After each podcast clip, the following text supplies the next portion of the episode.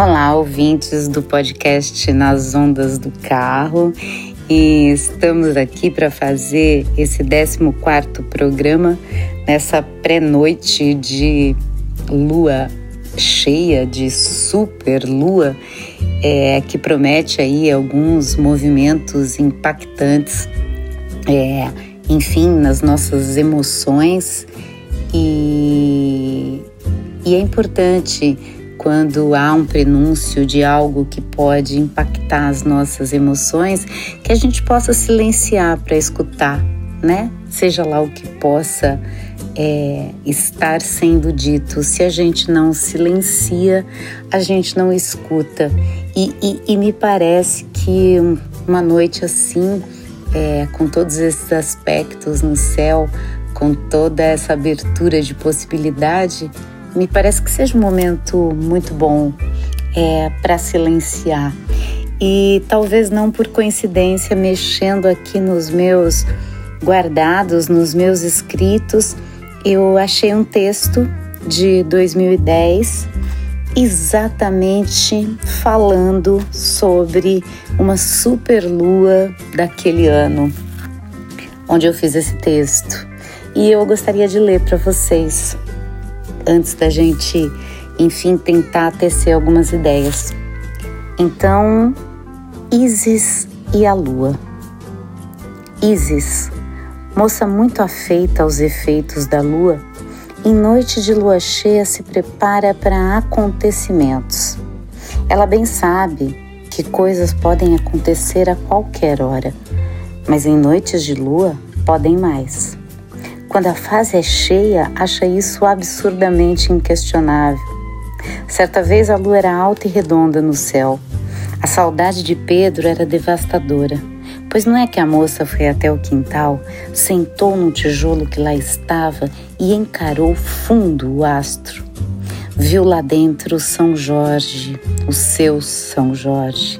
Pediu ao santo que trouxesse o moço para ela, firmemente, com fé Falou silenciosamente com ele sobre a paixão que sentia. Pediu mais uma vez que ele viesse e agradeceu. Voltou para a sala e os amigos que lá estavam e recostou no sofá. Debruçou perfumada na espera e quase engasgou quando minutos depois ele passou pela porta. Nem sabe se conseguiu disfarçar a surpresa e o rubor no rosto. Isis entrega o que sente. De qualquer modo, quase na sequência, voltou ao quintal e agradeceu ao santo. Namorou silenciosamente a lua e voltou para dentro com um, um novo brilho. Mas isso tudo está lá atrás. A cena está lá atrás. O sentimento, este Isis ainda carrega dentro. Agora, de novo está de frente para o cheio da lua. A lua cheia me inflama, ela diz. Nesse dia, em função da sua órbita oval, a Lua estava mais próxima do que nunca, o perigeu lunar, ponto mais próximo da órbita de um astro que gira em torno da Terra, acontecendo bem ali na frente dela. Isis foi lá no alto buscá-la, venceu receios, pedras, degraus e o arfar do do peito para fazer sua parte nessa aproximação. Ela sabe que, segundo a ciência, parece haver uma relação entre as fases da lua cheia e nova e as atividades sísmicas, já que a força das marés fica mais forte nessas épocas. Deve ser por isso que Isis sente dentro dela atividades vulcânicas, uma força dizendo: vai à luta, companheira. Sente-se como sua mãe um dia lhe disse: um escorpião querendo subir para o céu. Olhando bem dentro do brilho que brilhou mais nesse dia, ela buscou seu santo e lembrou-se de Pedro. Há quanto tempo não pensa nele? Não se assusta ao lembrar de forma inclemente do vasto do seu sorriso e dos riscos no rosto quando isso acontecia. Riscos que significam vida. Lembra-se da paródia de um poema de Manuel Bandeira, Madrigal Melancólico, feita por Bruna Lombardi, e baixinho recita sua paixão para a lua, que tão perto havia de escutá-lo. escutá-la e soprar isso no ouvido de Pedro. O que eu menti não é esse jeito de cereja e esse olhar de seis da tarde. Não, não é essa sua mania de andar bolerodeando, nem mesmo é a tua educadez. O que eu amo em ti não é essa tua boca de vinho, nem mesmo é a tua gargalhada que transpassa meu ouvido cheio de espuma e sol de agosto com gosto de aventura. O que eu amo em ti, meu amor, são as rugas. As rugas. Sorri docemente para a lua sabe de um jeito só dela que atividades sísmicas hão de ocorrer e ele, de um jeito ou de outro, há de sentir vibrar por dentro e que estrelas podem brilhar e cair diante disso, como a música de Gil que lhe vem aos lábios agora. Sim, Deus fará. Absurdos contanto que a vida seja assim. Sim, um altar onde a gente celebre tudo o que ele consentir. Então, queridos, esse foi o texto escrito ali é, em 2010 e que por, como eu disse, não por coincidência, eu, eu me bati com ele hoje. E, e é tudo muito interessante, eu nunca deixo de achar interessante, porque eu tinha é, de fato eu tenho é, uma foto, duas fotos aqui sobre o meu. É, sobre um móvel aqui da sala e, e essas fotos, é, numa delas há um apontamento para o chão e na outra um apontamento para o céu, justamente um apontamento para a lua. E eu sempre acho isso muito interessante porque essas duas imagens juntas sempre me remetem é, à ideia é, de como é importante é, você olhar para o céu e você olhar para o chão. É, alguém que só olhe para o céu é, talvez acabe tropeçando em alguma pedra no caminho, porque sempre há uma pedra no meio do caminho. É, e se só se olha para o chão, como perceber o brilho das estrelas, como perceber a sombra, inclusive, que o sol provoca quando bate nas coisas. Não é isso? E, e daí isso me apontou é, para a estética dos enigmas, assim Assim como esse enigma que é essa lua de hoje e aquela lua daquele dia quando eu fiz o texto e de antes e a da Isis aponta é, para a estética do enigma, desse algo a ser decifrado e que é como um sonho, como uma obra, como um poema. A estética é um enigma a ser decifrado, né?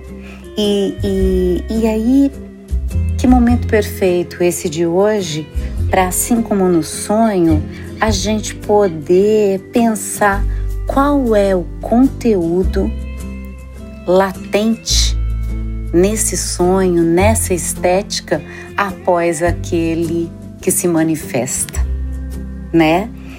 Então, o que o poeta e o que o poema trazem à tona é, na sua investigação, é, é disso que se trata, né? Desse enigma a ser decifrado e que conduz a gente no desvelamento da vida.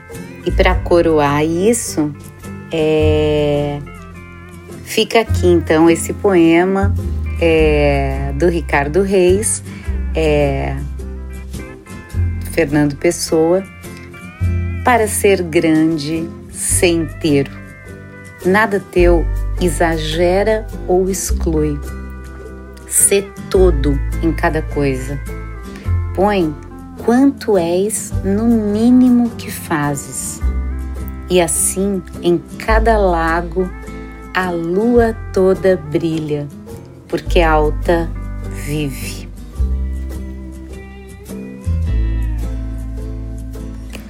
E então, é, aproveitando esse encantamento dessa super lua, é, esse encantamento provocado é, por esse brilho, por essa luz que a lua é, nos traz, é, eu também quero aqui para terminar, então, é, falar um, um, um poema do Manuel de Barros e que tem muito a ver com tudo isso, é, com isso que eu falava anteriormente da, da estética, do desvendamento, né? É, do que possa ser é, a estética desse enigma que nos é proposto é, todos os dias, o tempo todo, e a gente tem que, de algum modo, fazer, deslindar, fazer o desvelamento desse enigma, é, também me parece que não é à toa que, que me surge esse poema do Manuel de Barros, que eu vou ler agora para vocês. Despalavra. Hoje eu atingi o reino das imagens, o reino da despalavra Daqui vem que todas as coisas podem ter qualidades humanas. Daqui vem que todas as coisas podem ter qualidade de pássaros. Daqui vem que todas as pedras podem ter qualidades de sapo. Daqui vem que todos os poetas podem ter qualidades de árvore. Daqui vem que os poetas podem arborizar os pássaros. Daqui vem que todos os poetas podem humanizar as águas. Daqui vem que os poetas devem aumentar o mundo com as suas metáforas, que os poetas podem ser pré-coisas, pré-vermes, podem ser pré-musgos. Daqui vem que os poetas podem compreender o mundo sem conceitos, que os poetas podem refazer o mundo por imagens, por eflúvios, por afeto então, com esse poema lindo do Manuel de Barros, eu encerro esse programa de hoje e nós nos vemos então na semana que vem. E lembro mais uma vez, continuem é, me escrevendo e me fazendo sugestões é, do que é, vocês querem ouvir. É, é sempre bom dizer o quanto, de novo, o quanto eu gosto dessa interação e o quanto ela é importante para que esse jogo dos enigmas é, se complete, porque me parece isso também. A cada um de nós é proposto o desvelamento de um enigma, mas talvez o melhor deciframento ocorra no contato. E, e isso tem muito a ver com o que aquelas duas imagens é, evocam para mim. E eu vou deixar isso registrado tanto ali na página do Instagram como do Facebook, mas é dessa ordem o que as imagens provocam, porque é da interação, é do relacionar-se que pode haver é, a melhor proposta de encontro e de saída de um lugar para outro lugar, de algo que se pretende investigar para algo que possa ser uma resposta, uma possibilidade de resposta. Então, um beijo para todos e nos vemos na semana que vem.